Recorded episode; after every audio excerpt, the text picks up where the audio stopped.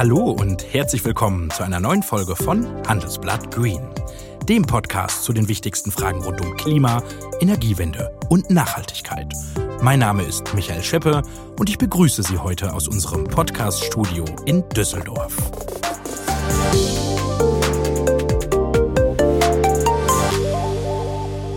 Wenn wir über Nachhaltigkeit sprechen, geht es nicht nur darum, wie schnell sich die Erde erwärmt, wie grün das Fliegen werden kann oder ob das E-Auto eine gute Alternative zum Verbrenner ist.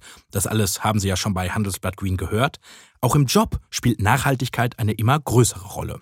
Das zeigen Studien immer wieder, zum Beispiel eine der Jobbörse Stepstone unter 12.000 Befragten. Einige Ergebnisse, drei Viertel, finden es wichtig, dass das Thema Nachhaltigkeit in ihrem Unternehmen einen hohen Stellenwert hat. Jeder zweite sagt, bei der Jobsuche gezielt nach Stellen von nachhaltigen Firmen zu suchen und jeder dritte würde sogar kündigen, wenn die eigene Firma bei einem umweltschädlichen Projekt mitmacht. Doch wie finden Bewerber ein nachhaltiges Unternehmen? Und sind nachhaltige Firmen wirklich erfolgreicher bei der Talentsuche? Das wollen wir in der heutigen Folge gleich mit zwei Gästen besprechen. Zum einen mit dem Personalexperten Jens Bayer von BCG. Anfangen möchte ich aber mit Daniel Schmid. Er ist seit 2014 Chief Sustainability Officer bei SAP, auf gut Deutsch der Nachhaltigkeitschef. Und er ist mir jetzt aus seinem Homeoffice im Limburger Hof bei Mannheim zugeschaltet. Schönen guten Tag, Herr Schmid. Hallo, Herr Scheppe. Herr Schmid, erzählen Sie mal, was macht denn Nachhaltigkeitschef eigentlich so den ganzen Tag? Einer ganz tollen äh, Rolle nachgehen zu dürfen, ja, die einfach sehr facettenreich ist, dadurch, dass wir Nachhaltigkeit ganz breit definiert haben. Mhm. Und weil ich eben in dieser Rolle mit all unseren Anspruchsgruppenvertretern zu tun habe, ob das äh, extern ist, mit den Kunden, mit Investoren, mit der Presse, mit der Politik, mit äh, NGOs, mit der Wissenschaft oder eben intern mit allen Bereichen bei der SAP, wo ich vorher gar nicht wusste, dass die alle bei uns gibt. Mhm. Dass sich Unternehmen Nachhaltigkeitschef leisten, so wie SAP das macht, ist ja doch eher die Ausnahme in Deutschland. Warum können Sie sich das erlauben? Ein bisschen möchte ich Ihnen widersprechen, Herr Schepp. Ich beobachte mhm. schon, dass es mehr und mehr auch Counterparts gibt, also meine, meine Rolle auch in anderen Unternehmen etabliert wird, weil eben die Unternehmen erkannt haben, dass Nachhaltigkeit ein Kerngeschäftsthema ist, weil eben die Anspruchsgruppen entsprechend hohe Ansprüche an die Unternehmen hat. Und äh, Sie haben es ja eingangs auch äh, verdeutlicht, allein schon die Anspruchs Anspruchsgruppe von Talenten, von äh, zukünftigen Mitarbeiterinnen und Mitarbeitern, die man fürs Unternehmen gewinnen möchte, für die ist das ganz, ganz wichtig. Für die bestehende Belegschaft, 94 Prozent unserer Mitarbeiterinnen und Mitarbeiter bei der SAP haben uns gesagt, wie wichtig es ihnen ist, dass SAP Nachhaltigkeit ernsthaft verfolgt. Kunden erwarten da ganz viel von uns. Zum einen, dass wir Standards erfüllen, ja, unabhängig jetzt von unseren Softwarelösungen, sondern wir als Anbieter, als Lieferant für einen Kunden kommen nur in Frage, wenn wir eine, ein Umweltmanagementsystem zertifizierter Art im Einsatz haben oder eine Menschenrechts- und Arbeitsstandard-Policy und, und, und. Aber auch sie erwarten Lösungen von uns, ihnen zu helfen auf ihrer Nachhaltigkeitsreise. Investoren wird es immer wichtiger. Die sogenannten Mainstream-Investoren lernen von den socially responsible investors, dass es ganz viel Sinn macht, auch auf die nicht finanzielle Performance eines Unternehmens zu schauen um äh, daraus den zukünftigen Unternehmenswert viel besser ableiten zu können, als nur in den finanziellen Rückspiegel zu schauen. Und ich könnte jetzt weitergehen. Regulatorik, Gesetzgebung ist sehr viel Dynamik weltweit zu beobachten, aber auch in Deutschland nennen Sie das Nehmen Sie das Lieferketten-Sorgfaltspflichtengesetz? Ja, ich glaube, nur wir Deutsche oh, schön, ja. sind so erfinderisch, äh, solche lange Worte äh, zu wählen und aneinander zu reihen. Aber letztendlich geht es auch da wiederum über die gesamte Wertschöpfung im Unternehmen sicherzustellen, dass Menschenrechte eingehalten werden. Herr Schmid, ich hätte noch einen weiteren Aspekt, von dem Unternehmen, die sich nachhaltig geben, vielleicht profitieren können. Und da wollen wir ja heute im Kern drüber sprechen, nämlich über die Talentsuche. Ähm, wie sieht denn das bei SAP aus? Haben Jobsuchende schon einmal gesagt, dass sie sich extra wegen Ihnen bei der SAP beworben haben? In der Tat. In der Tat. Und das ist natürlich für mich total ermutigend und eine Bestätigung, dass wir von dem gesamten positiven Business Case überzeugt sind. Und eine Facette, die Sie ansprechen, nämlich äh, ein attraktiver Arbeitgeber zu sein, äh, ist genau eine Facette davon. Und äh, dort haben wir schon sowohl Menschen, die jetzt bei der SAP arbeiten, gesagt und gerade kürzlich wieder eine Kollegin, die gesagt hat, sie hätte nie gedacht, dass sie mal bei der SAP sich bewirbt aber Nachhaltigkeit war dann äh, das Zugpferd. Und wir werden als die Nummer eins in der Softwarebranche gesehen, seit vielen, vielen Jahren, wenn es um Nachhaltigkeitsperformance geht. Und das äh, scheint äh, den Bewerberinnen und Bewerbern sehr wichtig zu sein. Aber auch meine Kolleginnen und Kollegen als Führungskräfte, die eben Einstellungsgespräche führen, die geben mir diese Rückmeldung, dass das den Unterschied macht und immer stärker auch äh, thematisiert wird in den Gesprächen. Und gerade gestern habe ich die Anfrage von meiner Kollegin Elke Manier bekommen, die bei uns Talent Acquisition verantwortet bei der SAP und äh, die gesagt hat, Mensch Daniel, lass uns noch mal intensiver austauschen. Ich möchte das bei uns noch besser einbetten, wie wir auf dem Arbeitsmarkt auftreten. Ist das, was Sie sagen würden, was nur für die Tech-Branche gilt oder gilt das eigentlich für jedes Unternehmen, dass es womöglich erfolgreicher bei der Talentsuche ist, wenn es sich auch nachhaltig bemüht? Da stehen wir in der Technologiebranche sicher nicht alleine da, sondern das äh, spüre ich aus dem Austausch mit den, äh, meinen Peers, dass das definitiv quer über alle Sektoren und Industrien äh, zu erkennen ist und wie wichtig es den Menschen ist, für ein Unternehmen zu arbeiten, das eben auch den, den eigenen Vorstellungen, den eigenen Wünschen, den eigenen Standards entspricht. Und deswegen, äh, das ist ein äh, Trend, der wirklich quer über alle Branchen geht. Kann man heute schon in ein besseres Morgen investieren? Ganz sicher ja. Ich bin Carsten Kahl, Leiter Wealth Management und Private Banking bei der Hypo Vereinsbank. Wenn Sie gerne etwas gegen den Klimawandel machen möchten, wenn Sie in nachhaltige Firmen investieren wollen, wenn es für Sie wichtig ist, dass Ihr Geld hilft, die Umwelt zu entlasten, sozial gerecht zu sein und ethisch verantwortlich zu wirtschaften, dann sind wir bei der Hypo Vereinsbank da, um Sie dabei zu unterstützen. Mit unserer Expertise und unseren Produkten. Bei uns ist nachhaltiges Handeln seit 2006 Teil der Firmenphilosophie. Und wenn wir mit Ihnen über nachhaltiges investieren, dann sprechen wir aus Erfahrung. Schauen Sie doch mal bei uns vorbei. Mehr dazu auf hvb.de oder gleich hier in den Show Notes.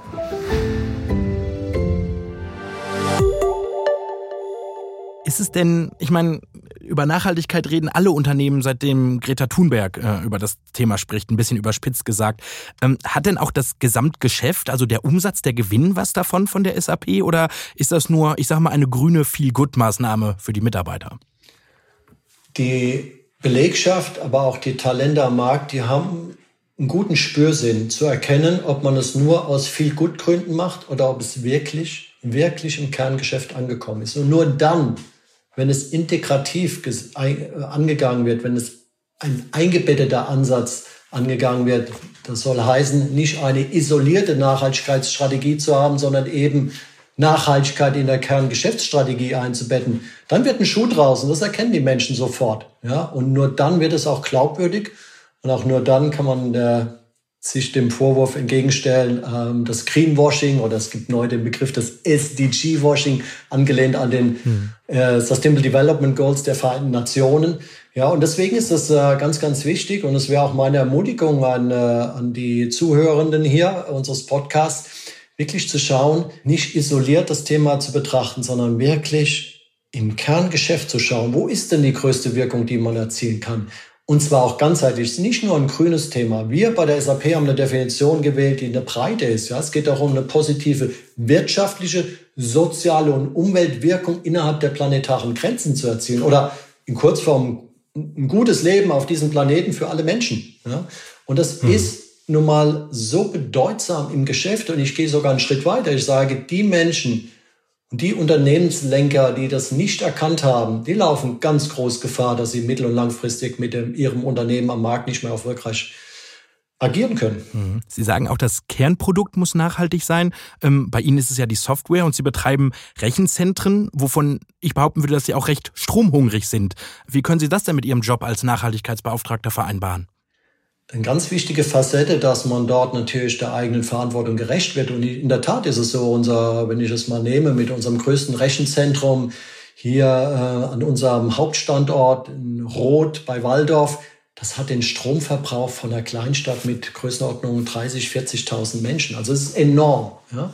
Wir haben schon mhm. 2014 entschieden, dass wir unseren Kunden unsere Lösung, unsere Cloud-Lösung aus einem grünen Rechenzentrum anbieten wollen, aus einer grünen Cloud heraus. Deswegen kaufen wir Grünstrom hoher Qualität ein. Da haben mir Experten von NGOs geholfen, diese Kriterien zu definieren, weil grüner Strom ist nicht gleich grüner Strom. Ich habe da viel gelernt. Und seit 2014 mhm. alle unsere Rechenzentren, auch die Rechenzentren, die wir von Partnern nutzen, um uh, unsere Angebote im Markt ähm, offerieren zu können, werden mit grünem Strom betrieben. Aber das gilt auch für alle unsere Bürogebäude oder natürlich für unsere Ladeinfrastruktur für die Elektroautos. Also schon klimaneutral die SAP? Wir hatten uns vorgenommen, klimaneutral als SAP im Jahr 2025 zu werden. Das waren Zielsetzungen, die wir uns 2017 gegeben haben. Aber jetzt durch die Pandemie haben wir viel gelernt. Wir konnten im Jahr 2020 gegenüber dem Jahr 2019 unsere Emissionen deutlich reduzieren. Von 300.000 Tonnen auf 135.000 Tonnen. Und das war nicht, weil Daniel Schmid einen tollen Job gemacht hat, sondern weil wir gesehen haben, durch die Pandemie haben wir gelernt, äh, viel stärker virtuell zu arbeiten, auch mit den Kunden wunderbar zu interagieren, ohne dass wir immer im Flieger sitzen müssen. Und deswegen sind unsere Emissionen deutlich zurückgegangen. Und das war dann die Triebfeder zu sagen, Mensch, wir glauben nicht, dass wir zurück zur alten Welt gehen, sondern eher zu einer hybriden Welt in die Zukunft. Und deswegen ziehen wir jetzt auch dieses Ziel zwei Jahre nach vorne. Das heißt, in 2023 wollen wir klimaneutral agieren. Hm. Bei der SAP sind Sie ja nicht der Einzige, der sich um Nachhaltigkeit kümmert. Sie bekommen ja Unterstützung von mehr als 300 Sustainability Champions. Was machen die denn so?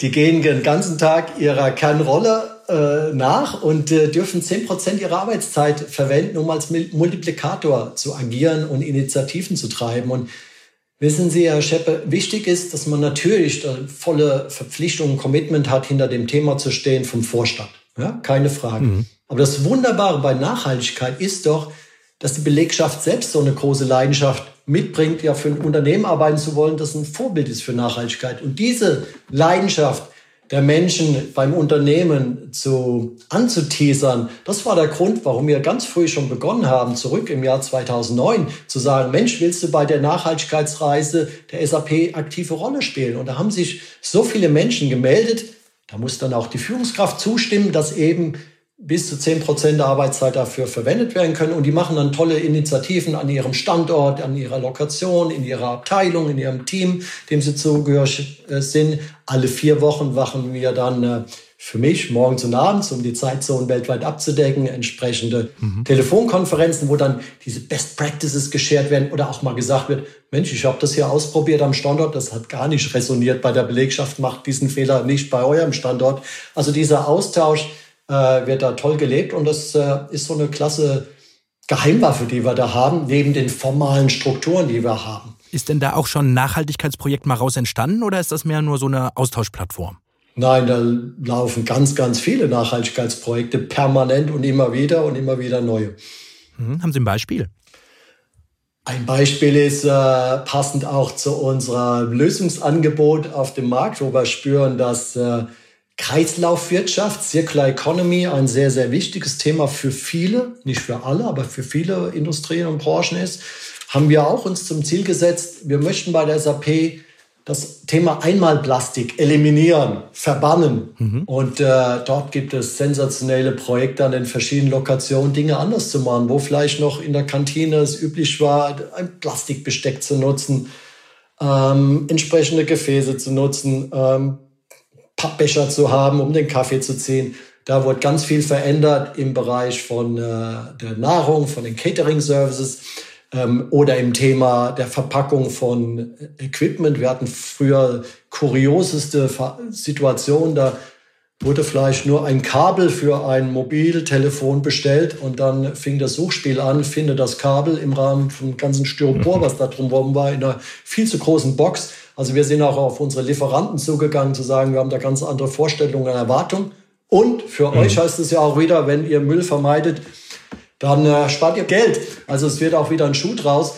Und da sind die, sind die Champions ganz aktiv mitzuhelfen. Und da gibt es also immer wieder tolle, inspirierende Beispiele, wo ich auch von denen ganz viele lernen kann. Mhm. Wenn wir nochmal die Karrierebrille aufsetzen mögen, ähm, hilft das auch, solche Mitarbeiter ans Unternehmen zu binden? Also nicht nur neue zu gewinnen, sondern eben auch die, die Bestandsmannschaft zu halten? Ja, ganz klar. 94 Prozent bei uns von der Belegschaft, von unseren über 100.000 Mitarbeitern haben uns gesagt, wie wichtig es ihnen ist, dass die SAP Nachhaltigkeit ernsthaft verfolgt. Und das spüren wir auch in einer tollen Mitarbeiterbindung, äh, die wir haben. Wir waren sogar in der Lage, Dinge zu quantifizieren, weil es ja oft heißt, naja, ist, man ist doch eher profitabel oder nachhaltig. Und ich zeige mhm. in meiner Rolle auf, dass die Themen sehr wohl, wenn man sie elegant verzahnt und verbindet, dass da ähm, ein ganz attraktiver Business Case dahinter steckt.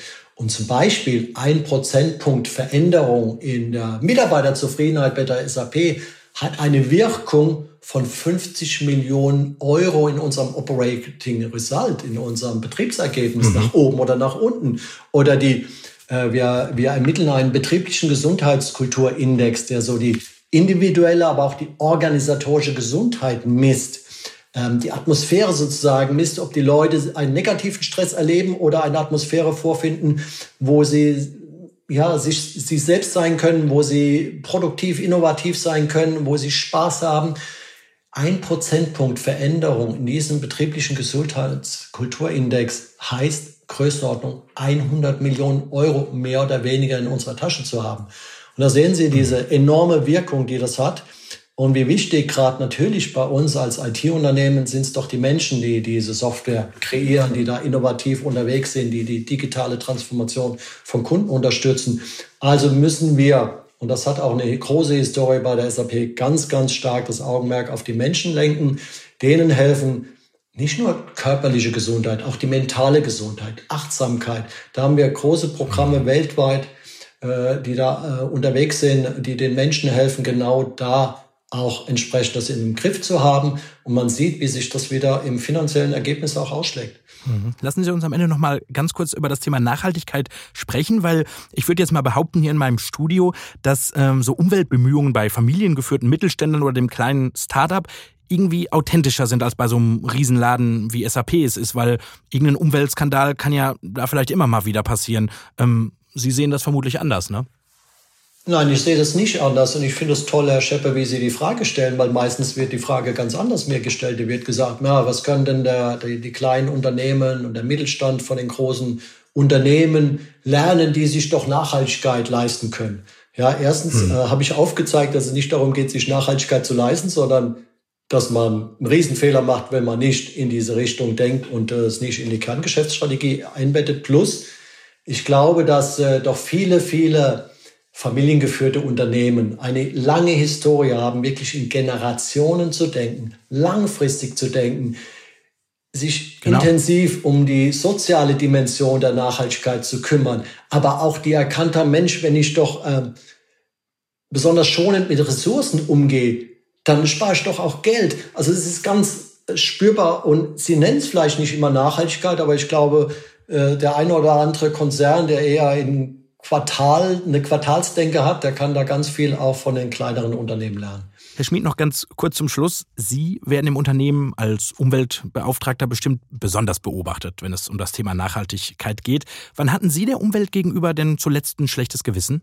Ich glaube nicht, dass ein schlechtes Gewissen uns weiterhilft, sondern äh, und wir sollten auch nicht äh, bei all den Meldungen, die wir ja tagtäglich in der Presse nachlesen oder in, über die Medien vermittelt bekommen, auch nicht ähm, pessimistisch werden, ja, sondern immer wieder schauen, was können wir denn verbessern. Und so geht's mir ja selbst auch, aber die, die, die Anspruchsgruppen sind ja super sensibel. Also die schauen schon, wie ich agiere und meint das jetzt wirklich ernst und steht da selbst dahinter oder halt nicht. Und die haben da ein gutes Gespür dafür. Und insofern ähm, ist es ja auch das Tolle, die Dinge selbst auszuprobieren. Und wenn ich jetzt schaue, wie weit wir schon gekommen sind bei der SAP mit dem Thema Einmalplastik zu verbannen, und wie schlecht mhm. wir zu Hause in meiner Familie noch sind, äh, wo wir vielleicht alle zwei Wochen doch noch zweimal den gelben Sack rausstellen und äh, es schon mhm. reduziert haben von vielleicht ursprünglich mal vier gelben Säcken auf zwei. Aber da muss ich noch besser werden. Ja? Umstellung der Nahrung. Heute gab es das vegane Essen heute Mittag. Auch da verändern wir vieles bei uns in der Familie.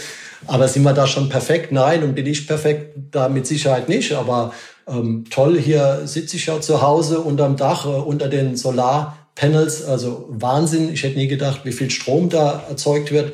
Hm. Seit 2014 bin ich rein elektrisch mit einem Elektroauto unterwegs, was viel Spaß macht.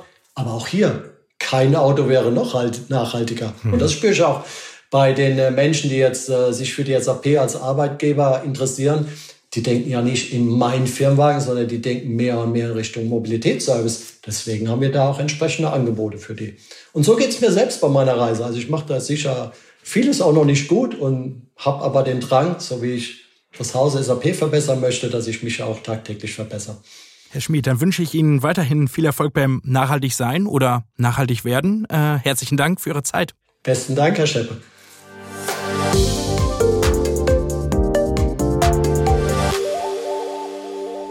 Im zweiten Teil unseres Podcasts wollen wir nun grundsätzlicher über das Thema sprechen. Und zwar mit einem, der sich in Personalfragen auskennt. Er ist Seniorpartner bei der Boston Consulting Group in Düsseldorf und verantwortlich für den weltweiten Personalbereich. Die Rede ist von Jens Bayer, der mir jetzt von seinem Heimarbeitsplatz in Mülheim an der Ruhr zugeschaltet ist. Hallo, Herr Bayer. Hallo, schönen guten Morgen. Herr Bayer, wir haben das ja gerade von SAP gehört und ich habe auch mit der Firma Baufritz gesprochen. Das ist ein Produzent von Holzhäusern aus dem Allgäu und dort kann jeder neuer Mitarbeiter einen Baum pflanzen und ein Modul von der Photovoltaikanlage der Firma kaufen. Und durch die Einspeisung ins Stromnetz bekommt dann jeder der Mitarbeiter mehrere hundert Euro raus pro Jahr. Und der Personalchef hat mir gesagt, die Firma könne nicht so hohe Gehälter zahlen wie die umliegenden Industriebetriebe, aber sie würden doch Bewerber bekommen, die sich gerade wegen der nachhaltigen Bemühungen eben für Baufritz entscheiden würden. Herr Bayer, ist sowas die Ausnahme oder sind grüne Bemühungen für alle Unternehmen ein wichtiges Marketingwerkzeug bei der Suche nach Personal? Aus unserer Sicht ist das ein grundlegender Trend. Das ist äh, kein Einzelfall, sondern wirklich ein Trend, den wir weltweit beobachten. Wir haben im Jahr 2020 eine der größten Talentstudien der Welt durchgeführt mit über 200.000 Teilnehmern und haben unter anderem äh, Fragen gestellt, wie bedeutend ist denn das Thema Nachhaltigkeit bei der Jobsuche? Mhm. Und äh, es wurde klar deutlich, dass sieben von zehn äh, Befragten gesagt haben, dass das ganze Thema Nachhaltigkeit, genauso wie das Thema Diversity, extrem wichtig und immer wichtiger wird in der Zukunft. Die Befragten gehen sogar teilweise so weit, dass sie sagen, sie würden Arbeitgeber ausschließen, die ihren Vorstellungen von Nachhaltigkeit nicht entsprechen. Und äh, wenn man sich mal da die Zahlen genauer anschaut, dann liegt der weltweite Durchschnitt bei 52 Prozent, also über die Hälfte. Ja. Und wenn wir das Ganze differenzieren nach Altersgruppen, beispielsweise bei den Jüngeren unter 20-Jährigen, liegt der Anteil bei 58 Prozent derjenigen, die sagen würden, ich würde einen spezifischen Arbeitgeber ausschließen, wenn er eben nicht meinen Vorstellungen entspricht bei diesem doch sehr wichtigen Thema. Also von daher klare Antwort, das ist kein, kein Einzelfall, sondern es ist wirklich ein grundlegender Trend, den wir weltweit über alle Länder hinweg beobachten. Ist das ein Thema, was jetzt an Fahrt aufnimmt, seitdem Greta Thunberg über das Thema spricht, seit Corona uns nochmal die Bedeutung von Nachhaltigkeit verdeutlicht hat? Stellen Sie das fest in Ihrem, in Ihrem Alltag als Berater? Ja, das ganze Thema Nachhaltigkeit ist extrem wichtig, wird immer wichtiger und die Bedeutung wird auch, glaube ich, zunehmend allen, allen Betroffenen äh, klar. Ähm, wir sehen, dass das Thema Nachhaltigkeit sowohl aus der Kundenperspektive, aus der Mitarbeiterperspektive, aus der, ich sag mal, aus der Bewerberperspektive, Investorenpolitik, das ist einfach ein Thema, was alle Stakeholder betrifft und damit wirklich Einzug in, ja, in jedes Unternehmen, in jede größere Organisation gefunden hat. Hm. Lassen sich damit eigentlich nur die jüngeren Bewerber locken, also die Generation Greta, oder ist das auch was für die Führungskräfte für das C-Level?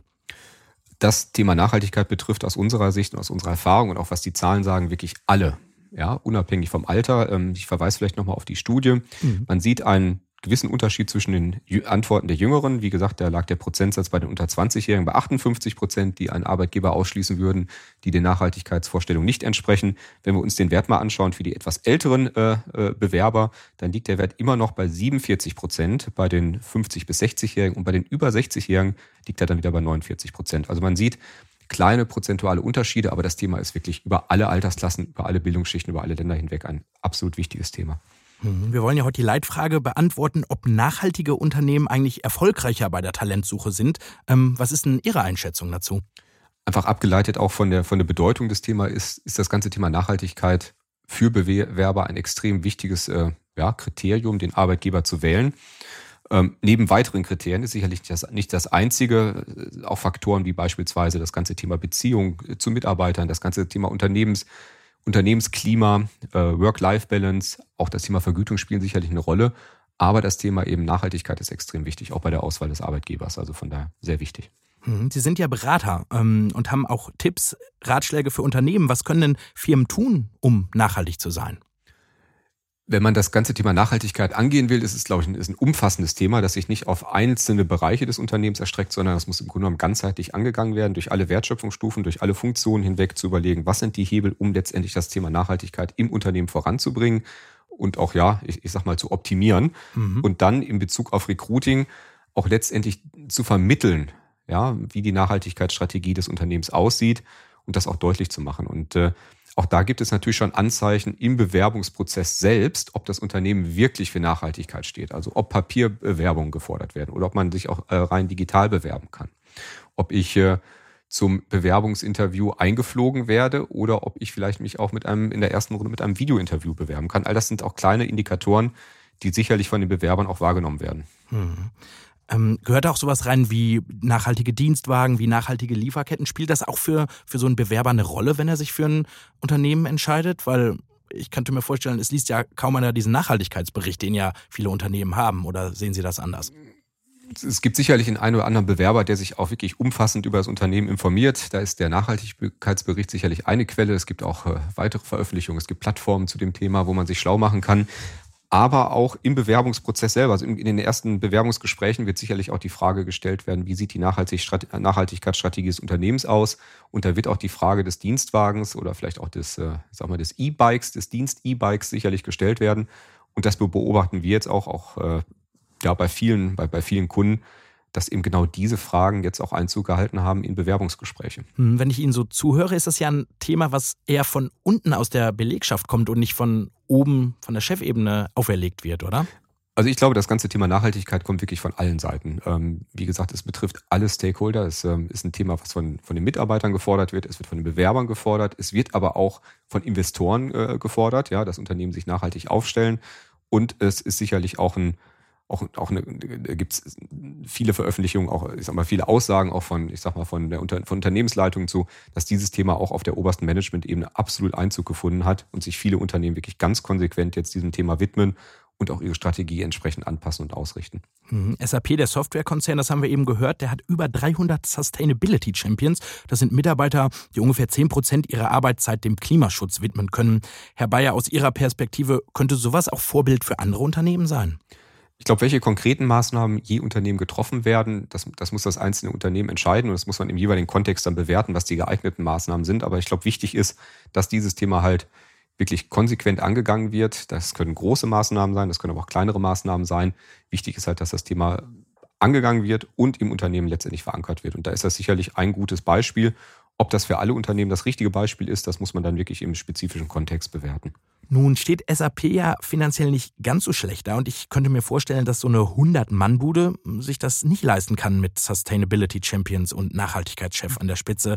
Ähm, was würden Sie sagen, Herr Bayer, können sich kleinere und mittelgroße Firmen diesem Nachhaltigkeitstrend noch entziehen? Ich, ich persönlich glaube das nicht. Ich glaube, dass das Thema Nachhaltigkeit wirklich für alle ein Thema ist. Wie gesagt, der, der Umfang und mit, mit welchen Maßnahmen man es angeht, ist sicherlich unterschiedlich, ob ich jetzt über einen großen DAX-Konzern spreche oder ein mittelständisches Handwerksunternehmen. Aber es gibt in allen Bereichen, sowohl selbst im Privatbereich, gibt es viele Maßnahmen, die man ergreifen kann.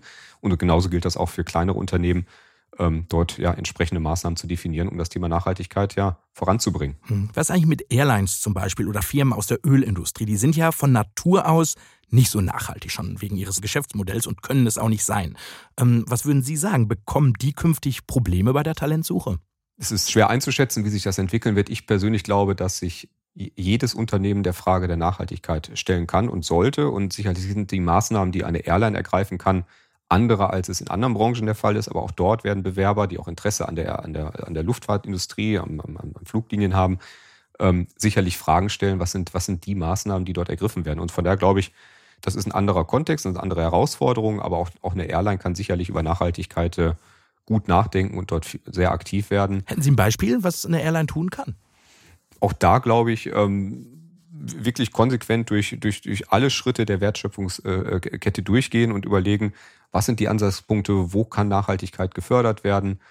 Das sind angefangen auch von Dienstwagen der Beschäftigten über das ganze Thema der, der Büros, welche Meetings letztendlich in Präsenz abgehalten werden, welche letztendlich virtuell abgehalten werden. Eine Airline besteht nicht nur aus Flugzeugen und Piloten, da gibt es sicherlich auch einen großen ja, Verwaltungsbereich, ähm, wo man viel machen kann. Ich bin jetzt kein Technikexperte. Ich könnte mir auch vorstellen, dass man eben selbst bei, bei, bei Flugzeugen und dem Bereich sicherlich auch über Weiterentwicklung nachdenken kann, aber das kann ich jetzt nicht beurteilen, weil ich an der Stelle halt kein Technikexperte bin. Kann ich auf eine andere Folge von Handelsblatt Green verweisen? Da haben wir nämlich schon mal, sind wir schon mal der Frage nachgegangen, wie grün Fliegen wirklich äh, werden kann. Aber lassen Sie uns doch an dieser Stelle von den Unternehmen zu den Bewerbern kommen. Ich möchte nochmal auf die Umfrage der Jobbörse Stepstone äh, hinweisen. Da habe ich ganz am Anfang schon drüber erzählt und die hat gezeigt, dass 34 Prozent der 12.000 Befragten bereit wären, ein schlechteres Gehalt zu akzeptieren, wenn sie denn bei einer nachhaltigen Firma arbeiten können. Ähm, ich bringe jetzt mal mal einen Vergleich an, der vielleicht etwas hinkt, aber in Umfragen sagen Menschen auch, dass sie bereit sind, für gutes Fleisch mehr Geld auszugeben und an der Supermarktkasse greifen sie dann trotzdem zum Billigprodukt. Jetzt zurück zu den Bewerbern, Herr Bayer. Wie realistisch ist es im, im Alltag, dass Bewerber auf Geld verzichten, nur um bei einem grünen Unternehmen zu arbeiten? Also ich glaube, die Entscheidung, ähm, für einen Arbeitgeber hängt von vielen Faktoren ab. Ähm, das ist nicht nur das Thema finanzielle Vergütung. Da spielen Faktoren rein wie das Thema Nachhaltigkeit, über das wir heute sprechen. Da spielen Faktoren rein, wie sind die Karriereperspektiven, die Weiterbildungsmöglichkeiten, an welchen Themen, an welchen Projekten arbeite ich, habe ich internationale Karrieremöglichkeiten etc. Je nach, ich sag mal, je nach äh, Rolle und auch äh, Bewerberprofil gibt es unterschiedliche Faktoren, die dort reinspielen. Und es kann schon sein, wenn, die, wenn, das, wenn das Gesamtpaket einfach stimmig ist, dass ich äh, bereit bin, Abschläge in Kauf zu nehmen auf der finanziellen Seite, wenn die anderen Faktoren letztendlich stimmen. Und da fällt auch natürlich auch der Faktor äh, Nachhaltigkeit mit rein. Hm, so wie bei dem anfänglich zitierten Baufriss-Beispiel. Genau. Ähm, lassen Sie uns noch einmal auf die Stepstone-Befragung kommen. Da sagen nämlich auch 70 Prozent der Befragten, dass sie sich eher bei einem nachhaltigen Unternehmen bewerben würden. Jetzt mal ganz praktisch gefragt, Herr Bayer, wie finde ich denn so einen nachhaltigen Laden? Da gibt es, äh, glaube ich, unterschiedliche Möglichkeiten, sich darüber zu informieren. Dass viele der großen Unternehmen ähm, veröffentlichen Nachhaltigkeitsberichte, die wir schon mal angesprochen haben. Es gibt im Internet Möglichkeiten, sich über Unternehmen zu informieren. Oder ich sag mal, spätestens im Recruiting-Gespräch, im Bewerbungsgespräch kann ich letztendlich die entsprechenden Fragen stellen und äh, auch herausfinden, ja, wie, wie ernst meint es denn der Arbeitgeber mit dem Thema Nachhaltigkeit? Mhm. Zum Schluss, äh, Herr Bayer, hat Nachhaltigkeit ja auch irgendwo was mit Sinnhaftigkeit zu tun, weil es mir ja irgendwie mehr gibt, für die Firma zu arbeiten. Berater wie Sie würden das Neudeutsch als Purpose bezeichnen. Ähm, wie wichtig ist es denn gerade in Zeiten wie diesen einer sinnvollen Beschäftigung nachzugehen? Also ich glaube, das ganze Thema Purpose war immer schon sehr wichtig. Äh, durch die Krise ist das, ist das Thema aber nochmal verstärkt worden und wir als BCG sehen in dem ganzen Thema Purpose ein extrem wichtiges Thema letztendlich sowohl für den Mitarbeiter, äh, die sich die Frage zu stellen, warum arbeite ich für ein Unternehmen, warum tue ich das, was ich tue? Und das ist wichtig, als Unternehmen dieses Thema auch aktiv anzugehen und klar zu machen, wofür stehen wir eigentlich als Unternehmen und äh, ja, was ist Sinn und Zweck dieses Unternehmens? Ein extrem wichtiges Thema und ich glaube, das hat die Corona-Krise auch nochmal befeuert, ähm, sich mit, genau mit dieser Fragestellung auseinanderzusetzen und die sozusagen die Sinnfrage, die Purpose-Frage zu stellen. Hm. Könnte man nicht auch argumentieren, dass Unternehmen gerade was anderes zu tun haben, als sich um ihren Sinn zu kümmern, sondern ja, daran interessiert sind, Arbeitsplätze zu erhalten, sich zu transformieren? Ähm, also spielt der Sinn gerade wirklich so eine große Rolle? Also ich glaube, die Themen kann man nicht trennen. Jedes Unternehmen braucht einen Purpose und äh, wenn der nicht klar definiert ist und der nicht klar ist, dann äh, wird man auch langfristig nicht Arbeitsplätze sichern können. Das ist genauso wichtig wie eine gute Strategie. Mhm. Und das Schlusswort äh, soll Ihrem persönlichen Gewissen äh, gelten. Wann hatten Sie denn der Umwelt gegenüber zuletzt ein schlechtes Gewissen? Ich muss gestehen, das schlechte Gewissen hatte ich, als ich äh, in den Urlaub geflogen bin, nach Mallorca.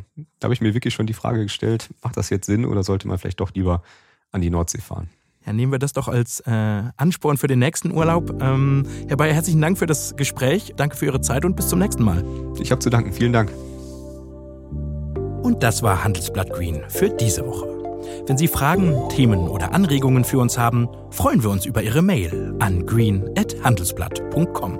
Mein Dank gilt Johann Lensing und Christian Heinemann für die Produktion dieser Ausgabe. Und wenn Ihnen unser Podcast gefallen hat, freuen wir uns natürlich über eine gute Bewertung in Ihrer Podcast-App. Bis zum nächsten Mal. Tschüss aus Düsseldorf.